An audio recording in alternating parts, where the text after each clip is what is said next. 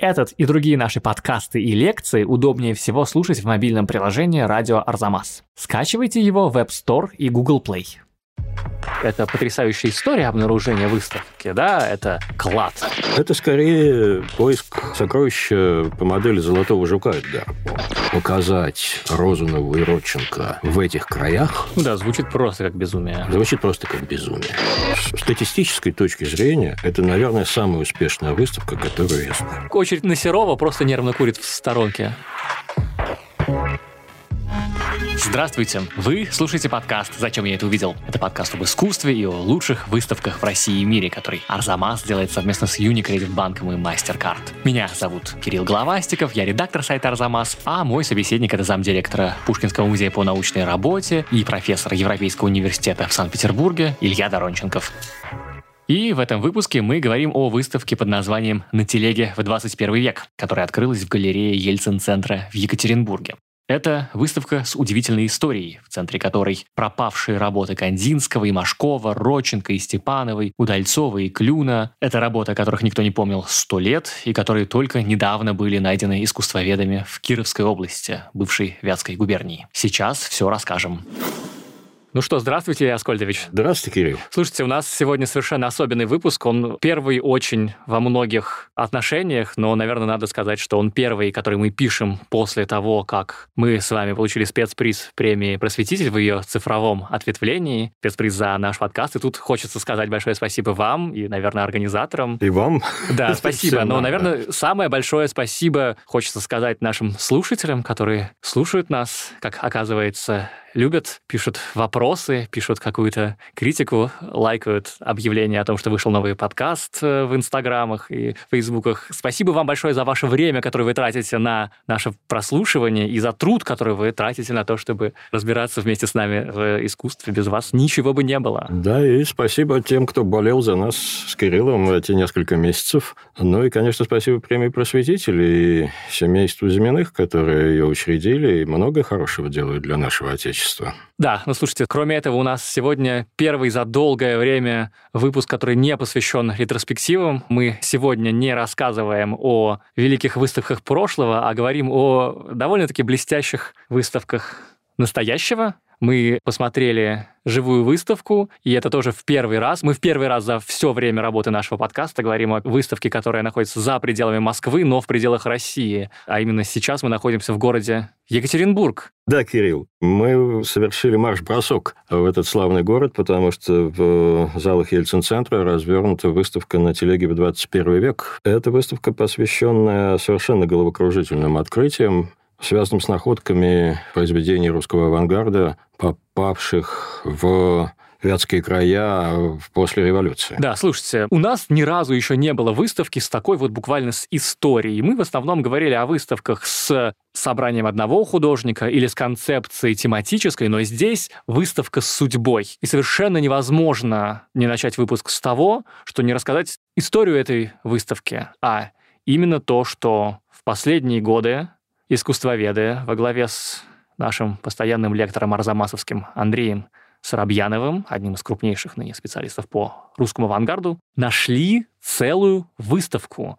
Выставку авангарда, и не только, впрочем, авангарда, которая на рубеже 10-х и 20-х годов, в начале 20-х потерялась в русской провинции. Да, собственно говоря, конечно, это не одномоментное открытие, вдруг открыли шкаф, оттуда высыпалась коллекция русского авангарда. Ну да, или как, знаете, как археологи открыли гробницу, а там 100 мумий. Это скорее поиск сокровища по модели золотого жука Эдгара По. Угу, То есть да. с какими-то указаниями, Пляшущие намеками и так далее. В общем, у выставки есть несколько родителей. Это прежде всего Андрей Соробьянов, который долгие годы и десятилетия уже прочесывал периферийные русские собрания, на предмет скрытых сокровищ, не очень широко известных сокровищ, потерянных сокровищ русского авангарда. Это Анна Шакина, директор Вятского художественного музея, которая давно занималась художественной жизнью края и которая знала о этих сокровищах, как можно предположить, довольно давно. И у выставки есть третий партнер, автор статьи, вводной в каталогу куратор из Лондона Анатолий Мюррей, который занимается давно русским авангардом революционной эпохи. В общем, это действительно С одной стороны, история длящаяся, это открытие, оно постепенно разворачивается. Но мы... нам оно представлено как клад. Именно. Значит, это действительно, судя по всему, клад. Что это такое? Это выставка произведений русских художников, как московских, так и казанских, и вятских, и петроградских. И петроградских, созданные в конце 1900-х, в начале 1920-х годов, которые оказались на Вятской земле. Тут нужно, наверное, несколько слов сказать о том, что творилось в Отечестве в это время, после Октябрьской революции, и что творилось в этом крае. Да, это ведь на самом деле годы 1918-1921 максимально неблагоприятные для духовной культуры и художественной жизни. Да, немного не до искусства. Немного не до искусства. Хлеба бы. Именно. Это время голода в Вятском крае, не только в Вятском крае. Это время, когда не хватает всего. Это время, когда восстают крестьяне. То, что сейчас называется белогвардейскими мятежами, это народное восстание против коммунистической власти. И вот на этом фоне, ну, собственно, есть такая мифология расцвета духовной культуры во время гражданской войны и революции. Во время кризиса. Во время кризиса, да. Есть Петроградский дом искусства, Хутемас, Свамас, в общем, масса всевозможных начинаний.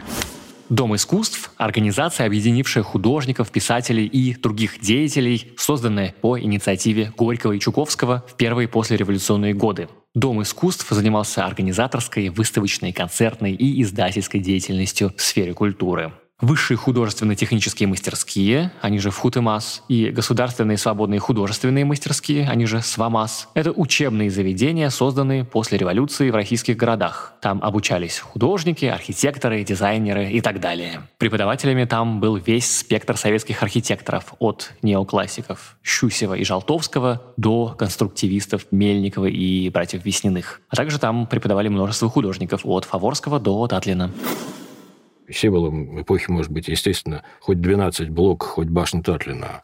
Да, но это понятно почему. Потому что, если я не ошибаюсь, у левых художников, которые до 17 года были просто как бы футуристами, леворадикалами и так далее, у них сейчас появляется ощущение, что сейчас вот власть, она тоже будет левая, и она, конечно, пойдет нам навстречу, и мы вместе с ней построим новое будущее, прекрасное, которое еще будет не только социалистически основано на социалистическом равенстве, но еще и будет основано на нашем прогрессивном футуристическом искусстве. То объяснение альянса большевиков и футуристов, которое вы дали, лично меня довольно долго устраивало, потому что оно объясняет, как оказалось так, что большевики – люди в большинстве своем от искусства далекие. Обладающие очень примитивным представлением о том, что такое искусство, и даже Анатолий Васильевич Луначарский, которого мы привыкли считать светом в окошке по сравнению угу. с другими комиссарами, Лев Давыдович Троцкий, который, очевидно, был не самым большим скалозубом в этой компании в художественном отношении, они все-таки не пускали в себя футуризм. Здесь, я думаю, Альянс был, во-первых, конечно, о революции, революции социальной, как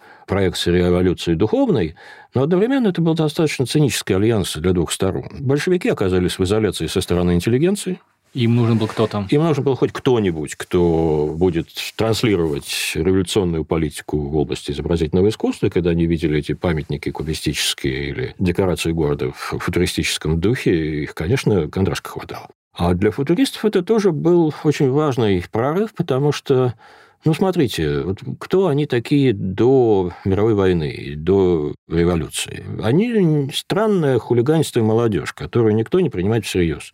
Ну, были они маргиналы, в сущности. Они были маргиналы, у которых, естественно, развивались комплексы, комплексы неполноценности в том числе. Угу. Один из этих комплексов носит имя музей. Да, вот художник, который попадает в музей, это уже совсем другой художник. Да, вот это может быть какой хочешь музей. Но если у тебя в файле написано, что портфолио, что работа хранится в музее, согласитесь, это большая разница. Сразу пририсовываешь Сразу. нолик справа. Совершенно верно. И вот комплекс музея не отпускал наших футуристов перед революцией. Им хотелось своего музея. И поэтому, когда пришли большевики, то для футуристов открылась, как сейчас говорят, окно возможностей. Mm-hmm. Они в эту лодку прыгнули и стали грести в своем направлении, потому что отдел из Аркомпроса, то подразделение Министерства культуры большевистского, которое между 18 и 21 годами полностью контролировалось левыми футуристами, он довольно быстро развернул исключительно амбициозную программу приобретения произведений современного искусства. Они декларировали, что они будут покупать всех, начиная от Александра Бенуа и кончая Родченко. В реальности, насколько я понимаю, конечно, в основном они покупали себя. Это были хорошие деньги. Если в цифрах смотреть, это миллионы, но понятно, что миллион рублей тогда, это, в общем, очень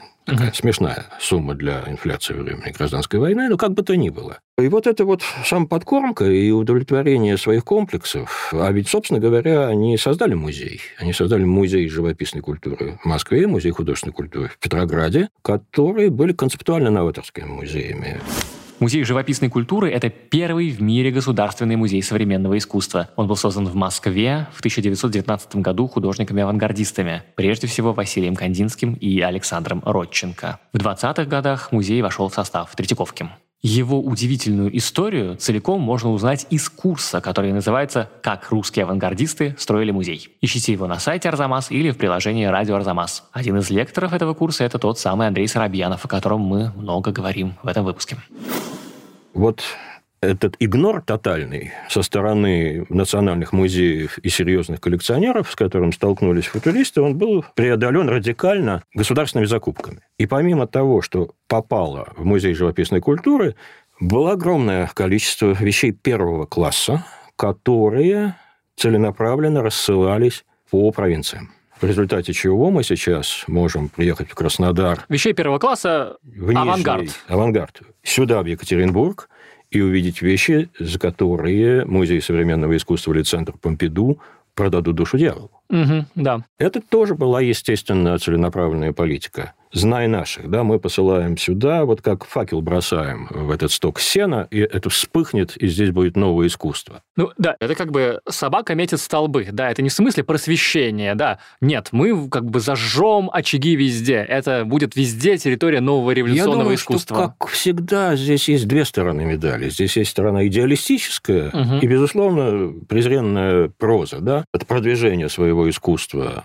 ту часть страны, где в лучшем случае Маяковский с Бурлюком заезжали поскандалить да. перед революцией, в периферийные музеи отправлялись транши таких картин. Да, первостатейных, первостатейных. Э, шедевров авангарда. В результате зеленая линия Розановой находится в Ростове-Великом. Угу. А или самовар, который был украден из Ростова-Великого и сейчас украшает Музей современного искусства Нью-Йорке, должен был находиться там. Но есть вот эта выставка связана с совсем другой инициативой. Да, то есть какой здесь наш поинт, что не так удивительно, то есть удивительно, но понятно, почему шедевры авангарда можно увидеть в провинции. Но есть такая история, которая затмевает даже эту историю с распределением траншей да. э, авангарда в города Руси. Ну, смотрите, мы представляем себе, где находится Краснодар, где находится Нижний Новгород и где находится Ростов-Великий. Но когда я на выставке в Еврейском музее, посвященной русскому авангарду в региональных собраниях, увидел на этикетке Слободской музей или Яранский музей, я к стыду своему не знал, где находятся да, эти где города. эти места? А они могут быть в любой точке нашей необъятной родины. Да, боюсь, что название не Дальний Восток ничего. и Сибирь. И вот оказывается... А это Кировская область. А это Вятские, Вятские mm-hmm. земли, да, Вятский край. И это уездные центры. Иранск, Слободской и Советск, который был слободой кукаркой, угу, процветающим да. торговым ремесленным центром. Тогда он так назывался, да? да. Ну, какое-то время он так назывался. В общем, после революции он получил это гордое имя. Советск. И именно с этими тремя городами маленькими, в общем, очевидно, живущими такой своей жизнью, мало кто туда доезжает. Трудно себе представить что-нибудь в музее, кроме чучел местной фауны, орденов героев войны из этих краев, ну и каких-нибудь ремесленных изделий народных промыслов, если они есть. Да, то есть это даже не губернский это центр, не губернский даже центр. не Вятка. Да, Тут оказывается, что эти сокровища попадают в эти места благодаря тому, что снизу приходит инициатива. Это да, не... фактически частная инициатива. Это не культуртрегерство футуристов, Татлина, Кандинского и так далее. Ну, в Слободском музей делался по инициативе Сергея Лупова, художника из Вятских краев, который имел связи в Казани, в Москве, ездил в Москву и привез с собой эти шедевры Розановой, Пестель, в общем, там вот этот самый колоссальный список. По-советски и в Яранске действовали несколько человек, которые имели за плечами довольно серьезный столичный опыт. Это был архитектор Евгений Медведев, который закончил Варшавский политех. Это был педагог Сергей Якимов, окончивший Петроградский политех и художник, вятский художник Шифсов, которые придумали выставки, придумали художественные выставки в тех краях, где их отродясь не было. Кажется, у них были как раз, собственно, просветительские цели, потому что нам нужна художественная жизнь, да? А, да. Вот э, я тут нахожу в себе какого-то латентного марксиста, глубоко законспирированного, но мне кажется, что речь идет не только о том, что это идеалистический проект, он, безусловно, идеалистический, он утопический, mm-hmm. потому что показать Розанову и Родченко в этих краях... Ну да, звучит просто как безумие. Звучит просто как безумие. А объяснить искусство мертвому зайцу, объяснить людям, которые и передвижников-то не видели, что это такое, а с другой стороны, я подойду к этому вопросу прагматически. Да, смотрите, эти люди с Варшавским и Петроградским политехами в анамнезе оказываются по разным причинам. Потому что они происходят оттуда, их судьба забросила. Пересиживать тяжелые времена лучше у себя на своей почве. Где корни, дома, да. да. Но, тем не менее, человек с вот этими навыками, интересами оказывается там, что он начинает делать? то, что умеет. Он да. создает свою себе среду, потому что иначе он погибнет, если не физически, то он погибнет духовно. И надо сказать, что в нашей стране, тогдашней нашей стране, таких коротко живущих центров, в общем, было довольно много. Мы все знаем Витебский Унавис, Малевича, до него Шагала, Лисицкого и ту ну да, блестящую плеяду, которая из Унависа вышла, но это в известном смысле случайное стечение обстоятельств. После революции 17 года Марк Шагал вернулся в родной Витебск и стал там уполномоченным по делам искусств. Шагал пригласил в город Казимира Малевича, который быстро создал вокруг себя кружок «Унавис», что означало «утвердители нового искусства». В истории Витебска случился творческий взрыв. Тем не менее, самого Шагала Малевич вскоре выдавил из города. Я думаю, что здесь мы сталкиваемся с похожей ситуацией, потому что вот этот вот страшный пресс гражданской войны, необходимость спасаться как физически, так и духовно, интеллектуально, он породил целый ряд проектов, которые, наверное, и не могли долго существовать. Да, значит, люди организуют выставки, но причем они начинают же с самого начала не с авангарда. Нет, они устраивают первую художественную выставку в 20 году, в начале 20 года, где показывают своих земляков. Местные художники. Местные вятские. художники, реалисты, они на выставке тоже есть. Угу. И мы видим, что, о, здравствуйте, Константин Коровин, о, здравствуй, Союз русских художников. Не в смысле Константин да. Коровин, а вот, вот в стиле. В стиле Константина Коровина, в стиле Константина Иона. Хороший такой, честный русский пейзаж, натюрморт, уголки провинциального городка, купола собора – Вторая выставка через полгода с казанцами. А Казани... Художники из Казани, да. Казани очень серьезное художественное училище. И там первую скрипку играет Николай Фешин. Ученик Репина. Ученик Репина, лауреат. В недалеком будущем чрезвычайно популярный светский портретист Соединенных Штатов Америки, сделавший головокружительную карьеру. И педагог, который учит вот тому модифицированному реализму. Вот три портрета Фешина на этой выставке, они совершенно блестящие. Другое дело, что, может быть, лично я к Фешину отношусь настороженно, за такую достаточно часто небрежную поверхностную маэстрию. У него же дипломная работа, которая украшает музей Академии художеств в Петербурге, «Капустница». Да, это огромное полотно, где бабы шинкуют капусту. Да-да-да. И заготовляют ее. Вот такие капустные листы мазков. Да, ощущение, что капуста есть на всех его картинах, даже если она не про капусту. А, она облепляет очень четко, твердо сделанную натуру. Да-да-да, там есть портретное лицо, а рядом как будто бы банка с краской взорвалась немножко, бш, немножко Джексон Поллок мимо проходил. Обидели Фешина. Ладно, а, ладно, в общем, ладно. В общем, Фешин. Да, Фешин, Фешин и, да. и Фешинцы. Эти картины, которые Фешины, которые мы видим на этой выставке, легко себе представить выставку, на которой они были бы главными э, Абсолютно. экспонатами, Абсолютно. когда они были бы на всех э, плакатах, да, но, но подождите, нет, что будет но дальше. Нет, но нет. И это были довольно представительные выставки. Десятки участников, сотни произведений. Я думаю, что в этих городках, советский и иранский, было не так уж просто найти дом, который мог бы вместить это. Хотя, повторяю, это процветающая... Да, это провинция. Процветающая провинция. До революции она вполне себе денежная, зажиточная. Вятская губерния большая губерния и была довольно успешной до 17 года. Да? В каталоге этой выставки приводятся цифры. Вот в эти ненастные годы в Вятской губернии колоссальное количество исп, читален, библиотек. Похоже, что Вятская губерния отстает только от Петрограда и Москвы. То есть это природной точки зрения медвежий край, а с точки зрения потребности в просвещении, судя по всему, это страна с большим запросом. И вот эти несколько человек, они, в общем, перешагивают, я думаю, собственные, собственные вкусы и создают третью выставку, которая оказывается передвижной.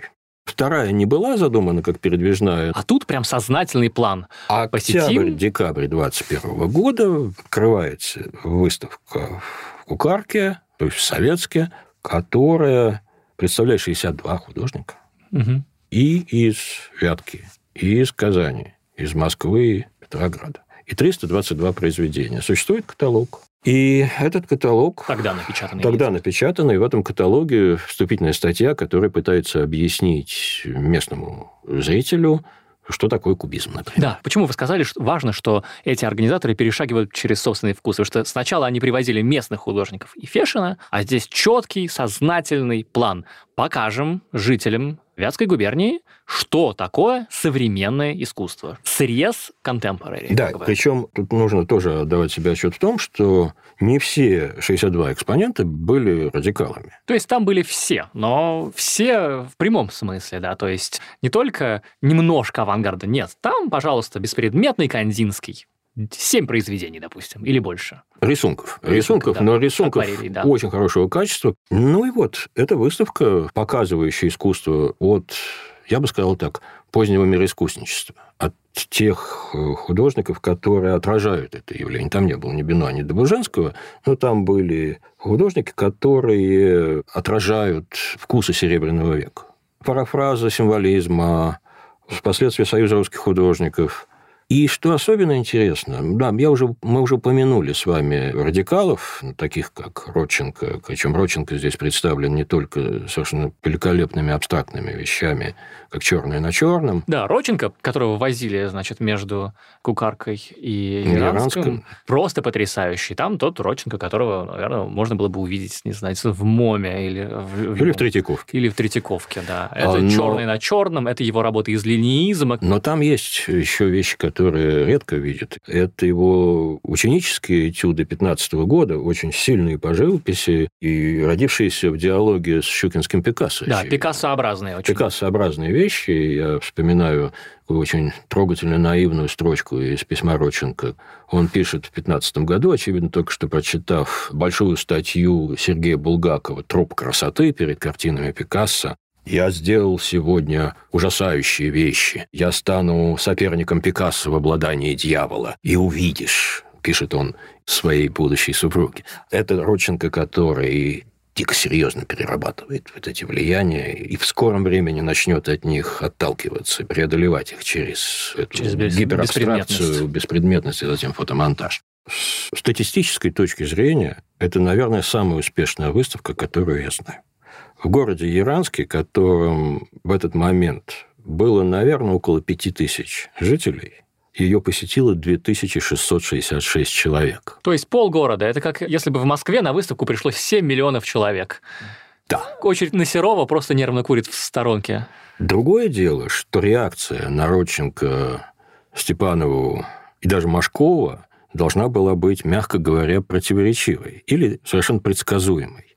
Давайте скажем, э, что действительно четких данных о реакции публики нет, но косвенные данные все указывают, что жители Иранской и Советской не были в бешеном восторге от авангарда. Кто-то, наверное, шел действительно из любопытства, кто-то шел из потребности, а кто-то, наверное, шел посмотреть совершенно нереальное в городе, подобном иранскому зрелище, этюды обнаженной женской натуры Георгия Лазарева, ученика Машкова, художника, от которого очень мало что сохранилось. На пальцах одной руки можно пересчитать его произведения. Да, совершенно феноменальное большое женское нюс со спины, О, да. Да, это, я думаю, почище, чем Олимпия в салоне 65 -го года. Да, должна была шокировать жителей а, советской Иранской. У нас нет данных о том, как публика отреагировала, но вот авторы каталога приводят, не один раз приводят прекрасную цитату какого-то администратора города Слободского, который сказал, фунт гвоздей дороже вашего художественного музея. Не надо питать иллюзий, да, это был прекрасный проект, который, скорее всего, не нашел настоящего отклика у зрителя. Да, как минимум до 2020 года. Как минимум до 2020 года, потому что это выставка, которая была задумана как передвижная, которая должна была посетить несколько уездных центров. Семь. Семь. Семь стартовать как раз в Советске, который Кукарка, и финишировать, собственно, в региональном центре в Вятке. Вятке. Но трудно сказать, что тому причиной. Бездорожье. Возили это все на телегах, и телега встречает посетителя, настоящая телега, встречает посетителя при входе на выставку. В отсутствие денег, вполне понятное для 2021 года. Да, вообще весь контекст, простите меня, другой. Голод, гражданская война, ТИФ. Большевики ломают голову, что делать с этим всем на носу новая экономическая политика, которая еще не сформировалась. Наконец, энтузиазм угасает у самих организаторов. Они разъезжаются. Вся эта история постепенно увядает, и выставка ложится под спудом в Иранском музее. То есть, да, выставка должна была посетить семь городов, стартовав советский, закончив Вяткой. Она посетила два – Советск, Иранск. Все. Она осталась в Иранском музее и, в общем, там легла под спут. Очевидно, хранители ее знали, что эти вещи есть. Какие-то вещи уехали, видимо, в Вятку и в Казань к тем художникам, кто были ближе, а Кандинский с Родченко, Машковым, учениками Машкова и многими другими произведениями остались там, пока они не начали всплывать 80-е, 90-е годы, когда их начали открывать местные искусствоведы. Отдельные работы были известны. Они стали появляться в 90-е годы. Mm. Кандинский был показан на выставке в музее имени Пушкина в Москве. Пару лет назад, вот три назад уже, некоторые вещи были показаны в частности, Слободского и Иранской были показаны в Еврейском музее. Но эта выставка, конечно, замечательна тем, что она дает нам представление о том, что была такой художественная жизнь в глубокой русской провинции в это время. С другой стороны, это не только про провинцию, и я не вкладываю в это слово никакого уничижительного смысла. В конечном счете, это то слово, которое русский человек вполне себе использовал тогда. Сейчас я вот предпочитаю говорить регионы, чем провинция. А, но это еще и портрет русского искусства в его определенном срезе. Да, вот мы много говорили про то, что это потрясающая история обнаружения выставки, да, это клад, это археологи нашли маску чехломумии. Но потрясающе то, что вообще-то, если бы и этой истории не было, хотя нет, конечно, история это очень важно, да, но и выставка это просто прекрасная, да, это не то, что мы отрыли клад ассирийских наконечников, но наконечники для копий не самое потрясающее зрелище. Нет, мы смотрим на восхитительные картины, во-первых, по отдельности, а во-вторых, они создают какое-то невероятное целое впечатление, и это целое впечатление может быть самое ценное, что я вынес. Из... Да, знаете, здесь действительно есть вещи, на мой взгляд, очень заслуживающие внимания как таковые. Иван Кудряшов, футурист молодого поколения, которого мы практически не знаем, он отвечает за Оренбургский унавис. Впоследствии человек, выгнанный из Союза художников за формализм, он представлен здесь кубистической картиной девушка, которая, с одной стороны, действительно такое свидетельство того, как русские в это время препарировали кубизм, учились у него, повторяли, немножко обезьяничали и делали вещи очень интересные, с глубоким пониманием того, что такое кубистическая структура. И очень интересно рассматривать, при том, что это не вещь первого класса. Она, тем не менее, говорит о том, что художественная культура существовала. Это был некий птичий язык художников, который они разделяли, понимали друг друга, может быть, не называя, не формулируя вещи. Это единственный пример, который я сейчас привожу, но на самом деле там много имен, которые заслуживают внимания. И это Александр Якимченко, это Иларион Плещинский, который провел 4 года в немецком плену и, очевидно, хлебнул немецкого экспрессионизма, и который затем стал одним из ведущих авангардистов Казани, а затем, переехав в Киев, как бы совершенно поменял кожу и мимикрировал под реалиста. Это Иван Никитин, он же Игорь. Он же Игорь, да. Даже с именами там происходит пертурбация. Это человек, очевидно, наиболее близкий к дадаизму из казанских футуристов. Это тот человек, который сделал инсталляцию из подвешенного к потолку кирпича. Да, здесь... Как нам сообщают этикетки. Здесь в витрине лежит его розовая лошадь. Она лежит, потому что если ее повесить, она осыпется. Да? Да, Надо сказать еще, что эти вещи дошли в графика в относительно хорошей сохранности, а живопись пришлось из руин поднимать отчасти это было сделано музеями, да, что... отчасти частными фондами. Да, потому что жизнь в Яранске, в общем, ни для кого не легка, и в частности, жизнь хранилась в очень тяжелых состояниях, а условиях. вот таких имен, которые стоит вернуть, богата русская земля. Там мы талантами-то и в этом смысле разбрасываемся, мы их не помним поразительно, что там есть вся вот эта вот иерархия, помимо имен первого ряда, угу. да, вот если ты ничего не знаешь о живописи, ничего, ты все равно слышал фамилию Кандинский, да, и вот люди, которых я вижу в первый раз на этой выставке, или, по крайней мере, обращаю на них внимание первый я раз. Я думаю, вроде... Кирилл, не вы один, я тоже, и да. очень многие наши коллеги, не говоря уж о просто любителях искусства. Это открытие художников, которые, может быть, не затмят никого, но которые но показывают... картину. Дополнят картину и покажут вот еще что. Смотрите, это ведь очень узкий период. Старая Россия кончилась, новая как следует не началась. Угу. Революция продолжается. Страна закрыта. И люди обмениваются мыслями, приемами, идеями. И это, что мне еще эта выставка показала, что вот то, о чем мы говорим, вот есть Ахр, а вот есть Лев – вот есть настоящие контемпорари, а вот есть ретрограды, которые продались большевикам. Лев, то есть левый фронт, это послереволюционное объединение бывших футуристов, среди которых были и Маяковский, и Родченко, и Эйзенштейн. Одним словом, авангардисты, которые пытались поставить свое авангардное искусство на службу социализму. Их главные противники, Ассоциация художников революционной России, они же АХР, напротив, отрицали любую авангардность и считали, что новую советскую Россию нужно отражать в максимально традиционном, реалистическом ключе, как у передвижников. Писать быт Красной Армии, героев труда и деятелей революции эта схема здесь, по крайней мере, не работает. Да, это не два полюса, наследники передвижников, которые теперь рисуют комиссаров, которые, значит, собирают недоимки, или рабкоров каких-нибудь сельских. И с другой стороны, вот Родченко с абстракцией и с фотомонтажом. Нет, это какой-то целый континуум, который заполнен от самого ретроградного до самого радикального. Да, и ты видишь, что они примеряют на себя какие-то костюмы. Вот на этой выставке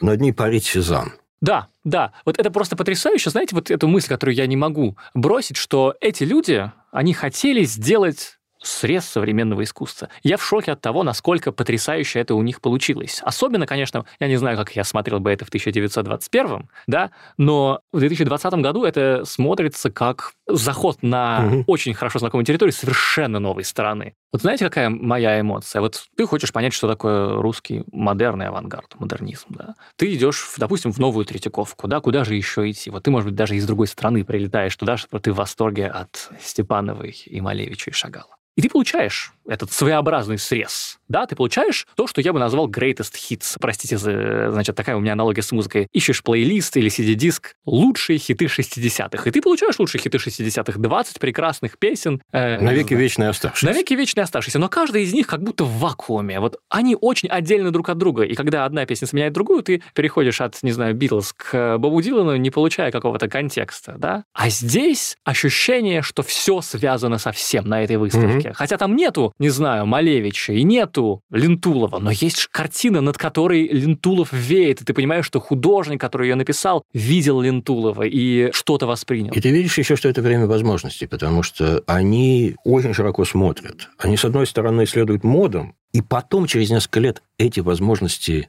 каменеют, они отсыхают, отпадают. Ну вот, смотрите... Мест... Да, люди пробуют себя. Да. Алексей Князев, местный вятский художник, который всю жизнь прожил в Кирове, который с самого начала записался в Ассоциацию художников революционной России, в Вятскую ассоциацию. Здесь он представлен картиной «Двор», которая, на самом деле, вариация на тему сезонизма. Я думаю, что через какое-то время, даже если он сохранил какие-то сезонистские приемы, я не знаю его творчества, но понятное дело, что он отдрейфовал в направлении красных комиссаров или колхозных крестьян. И если мы почитаем биографии местных художников, у них почти у всех будет Ассоциация художников революционной России, Вятка или Казань. А с другой стороны... На Надо простор... сказать, что Ассоциация художников революционной России, или АХР, да, это самая консервативная вещь среди всех течений 20-х годов, которая сказала, давайте будем рисовать реализмом реалистическим искусством новую советскую Россию. Да, и к патронам, который был нарком Ворошилов, угу. и которые вызывали у своих оппонентов, вроде Лефа и Маяковского, Оста, иронию, как такие хроникеры с красной гвоздичкой в петлице. В общем, из них сформировалась потом поэтика социалистического реализма. Да. Но, опять же, мы посмотрим на пейзаж и окажется, что в регионах-то ничего другого нет. Если ты хочешь работать кисточкой, ты туда пойдешь. Да, тебе некуда деваться. Тебе некуда деваться. С одной стороны, это трагическое, тяжелое время, с другой стороны, это время, когда они вот на полустанке, на перепутье замерли. Посмотрите, что дальше начнется. Четверо из экспонентов уехали. Семья Фалилеевых уехала в Швецию, а затем осела в Италии – Колесников, монгольские его вот эти вот вещи, вы запомнили, одна картина, изображающая монгольского ламу, оказывается в Германии, уезжает Николай Синезубов, страшно интересный художник, который встречается у нас в Третьяковке, в Нижнем Новгороде, член Маковца, такой русский экспрессионист, который на этой выставке очень интересно представлен своей живописью и своими афортами. Надо сказать, что графика на этой выставке очень интересна, потому что понятно, что графика компактна, ее проще транспортировать, она легче, она дешевле. Ее проще сохранить ее в папочке про... советской. И, как выяснилось, ее в папочке советской для бумаг с завязочками, она лучше сохраняется, чем и это первоклассная графика, и это первоклассная графика. Но это все показывает, насколько русская культура начала XX века была цельна и высока, художественная культура, насколько она существовала в диапазоне от условного мира искусства до футуризма, насколько это хотя бы на короткий период было миром, если не антагонистическим, то и не враждебным, и насколько разные возможности перед этим миром стояли. Да, это я хотел сказать, что это муха в янтаре, которая нам попалась, но это даже не муха, это целый мир в янтаре оказался. Понятно, что там были художники, которые связаны друг с другом через принцип рукопожатий, да, там вот есть... Компания Машкова там. Компания Машкова. Э, Включая жену. Вряд ли Машков сам знал, что он выставлен на этой выставке, есть такая история. Сомневаюсь, но там да. интересные, наверняка не лучшие вещи Машкова, с которыми можно было так, без сожаления, расставаться, но для нас они теперь дороги, потому что это не только Машков, он произвел много и много, извините. Это Машков лучшего периода, на самом деле. Машков лучшего периода, включая такие незаконченные вещи, как портрет дамы у стола, который, скажем, сюрреалистический дам без лица. В общем, там есть на что посмотреть. И вот это вот все оказалось законсервировано. Вот этот художник, который сейчас на секундочку притворился сезонистом, а потом бог с ним что станет, и, скорее всего, mm. он будет писать, не знаю, портреты членов партии в лучшем случае, в лучшем случае. А здесь это мгновенная фотография, как вы любите говорить, снапшот, которая законсервировала нам их, во-первых, вместе, что должно было быть на сколько? Ну, на полгода, наверное, они должны были быть вместе. А тут они вот сохранились на сто лет вместе. И в тех состояниях, в которых они были очень недолго, в которых страна была очень недолго, и которые вот тут сохранились просто как, знаете, когда старую книгу открываешь, а там э, кленовый листок засушенный. А там семь работ Кандинского. Да. А, ну что, а это прекрасная выставка, которую мы всячески приглашаем посетить. Тех, да, она идет до середины января. Мы пишем это в начале октября. Вы слушаете нас, скорее всего, во второй половине октября уже, если не позже. И мы не знаем, какая будет ситуация с коронавирусом, с самоизоляцией, с полетами. Но если вы в Екатеринбурге, просто идите на это. Идите до того, как услышите наш подкаст, потому что выставка работает, а все остальные, ну, выставка работает в Екатеринбурге до середины до января. До середины января, и мы надеемся, что она будет показана не только в Екатеринбурге. Она точно должна доехать до Вятки, потому что положение потому обязывает. Что, э, в определенный момент коллекция, найденная в Иранске, была разделена между Вятским музеем и Иранским. Но, в общем, наверное, как водится, надо делать какие-то глубокомысленные заключения. И тут мне представляется, что эта выставка довольно грустная притча одновременно для нас с вами, потому что мы все ломаем голову над тем, а вот если бы революция была футуристическая, угу. а вот если бы большевики обладали большим художественным чутьем и построили башню Татлина. Да. Э, кто-то из авторов... Если бы Сталин умер во младенчестве. Ну и так далее. Ну, революция, скорее всего, произошла бы, угу. даже если бы Сталин и Ленин умерли во младенчестве, потому что комплекс проблем Российской империи и несправедливости русской жизни был таков, что, скорее всего, мирным путем бы все не разрешилось. Но мы говорим сейчас об искусстве. Вот о судьбе передового футуристического авангардного искусства в России. И мне кажется, что эта выставка каким-то образом дает ответ на размышления. А что если бы? Боюсь, что никакого «если бы» не было, потому что вкусы нашего народа, нашего общества и сейчас далеки от радикальных, а в ту пору они, конечно, большинство, которое есть аудитория искусства, было очень консервативно. И перед нами такая героическая попытка эту консервативную толщу раскачать. Попытка, которая закончилась тем, что прекрасные произведения были законсервированы, да, мумифицированы. мумифицированы в небольших музеях Русского Севера, и которые, к счастью, обнаружены и возвращены сейчас, когда, я думаю, гораздо больше наших соотечественников способны их оценить по достоинству.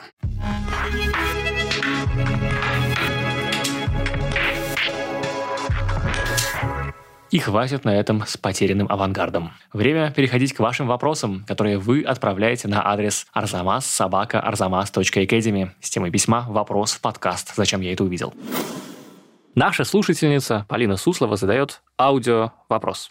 Добрый день. Нужен совет. Приезжаешь в чужую страну, и тебе предстоит посетить какую-нибудь э, громадную национальную галерею. У тебя день на это дело. И ты понимаешь, что в следующий раз ты тут будешь э, очень-очень не скоро, а весьма вероятно, что и вот никогда больше не приедешь. Что делать? Понятно, что даже если ты войдешь э, с открытием и до закрытия проведешь время в этом музее, ты все равно э, все нормально не посмотришь, а даже если посмотришь, то не воспримешь. Какую тактику тут лучше применить или стратегию? Как сделать так, чтобы, в общем, не было ощущения, что ты что-то не досмотрел, что-то упустил. И, в общем, как в этой ситуации выжить максимум? Потому что вот, например, у меня история, я э, наметила посещение Прада, но я уже в панике, потому что я понимаю, что за один день Прада не посмотреть нормально, и то есть то ли несколько дней подряд туда идти,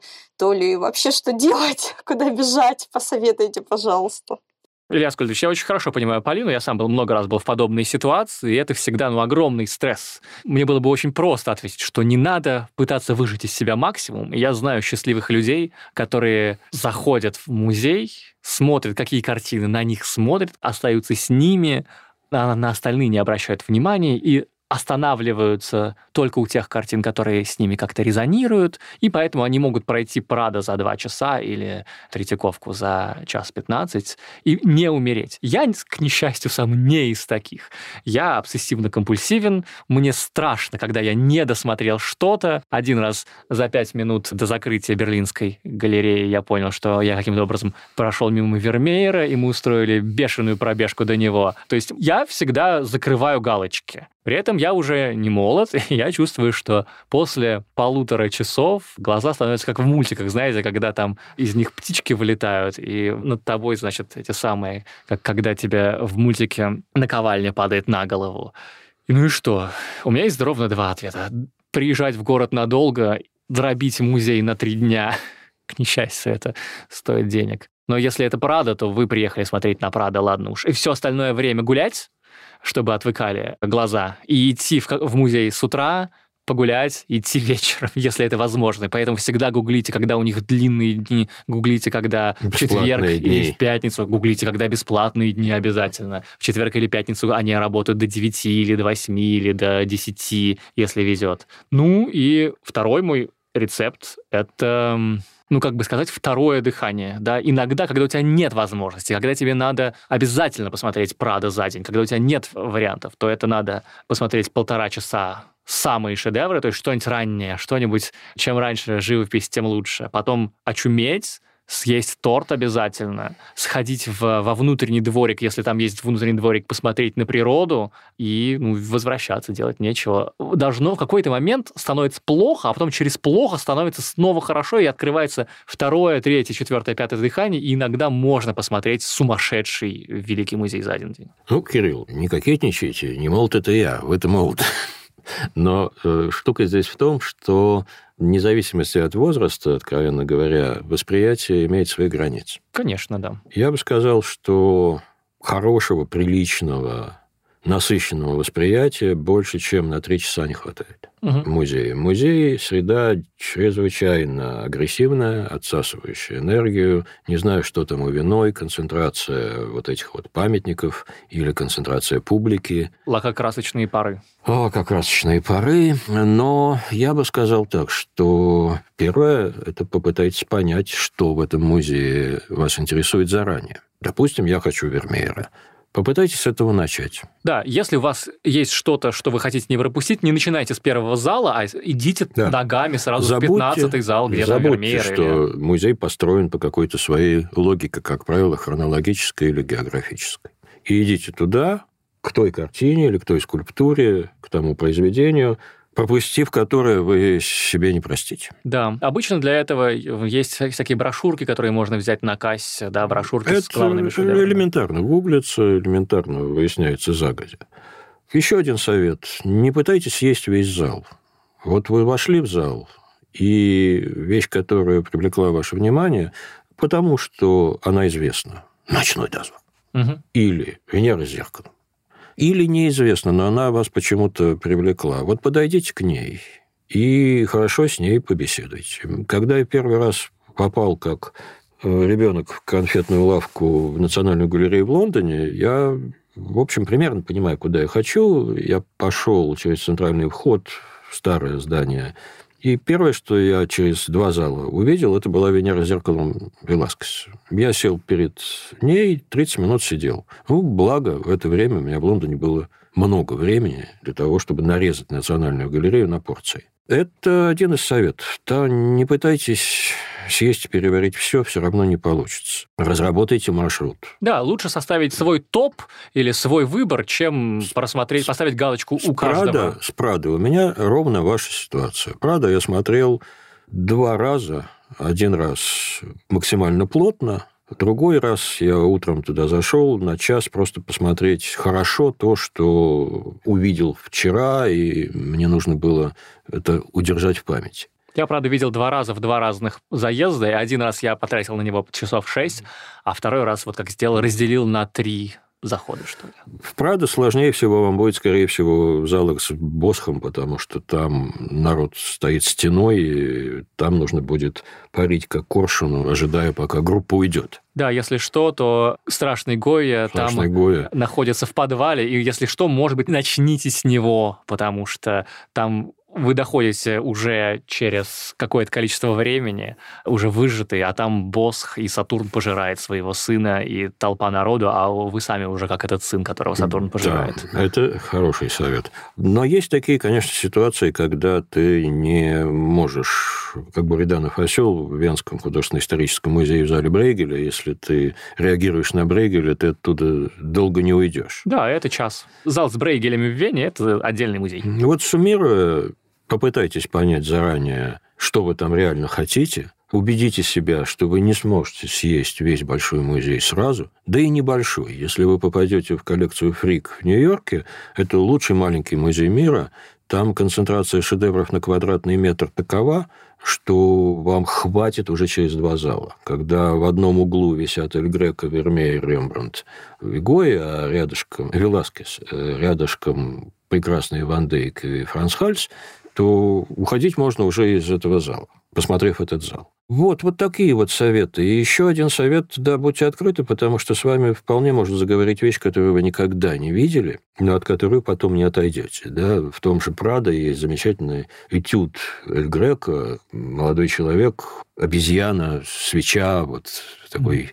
завораживающий совершенно своей необычностью и таинственностью. А в Берлинском музее Иов, медитирующий на тело мертвого Христа, Витторий Карпаччо, который совершенно такой останавливающий тебя пугающей непонятностью этого, и завораживающей одновременно этого произведения, я совершенно не знал, что оно существует, отойти от него не мог. То есть будьте открыты. Вам не нужны шедевры, вам нужно то, что будет вашим. Да, и не корите себя. Если вы как бы настроитесь на то, что все не посмотрите, но зато найдете что-то, что заговорит с вами, то не корите себя, у вас вы и не станете корить себя за то, что что-то пропустили. Вот как примерно так с вами был капитан Очевидность.